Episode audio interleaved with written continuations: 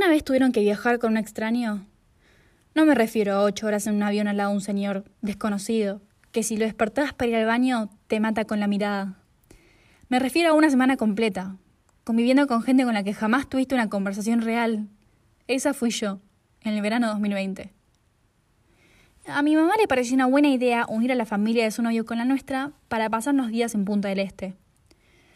Decir que tenía miedo es poco. Me mortificaba la idea. Además, nos ganan por número. Ellos son cinco y nosotros tres. Mi mamá, mi hermano de cuatro años y yo. A pesar de todos mis miedos, recolecté coraje en los rincones más reservados. Fue casi como pescar cambios de sillones viejos y camperas olvidadas. Zarpaba el buquebús y todo se sentía surreal. Estar en un barco con una chica que había visto cinco veces en mi vida me provocaba una confusión extrema. Palabra va y palabra viene. Teníamos mucho en común.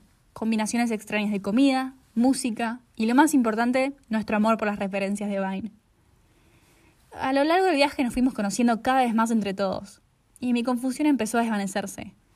Compartimos risas, de esas que te dejan los cachetes acalambrados. Al final descubrí que no está tan mal hacer cosas fuera de la rutina. Quizá hay que viajar con extraños.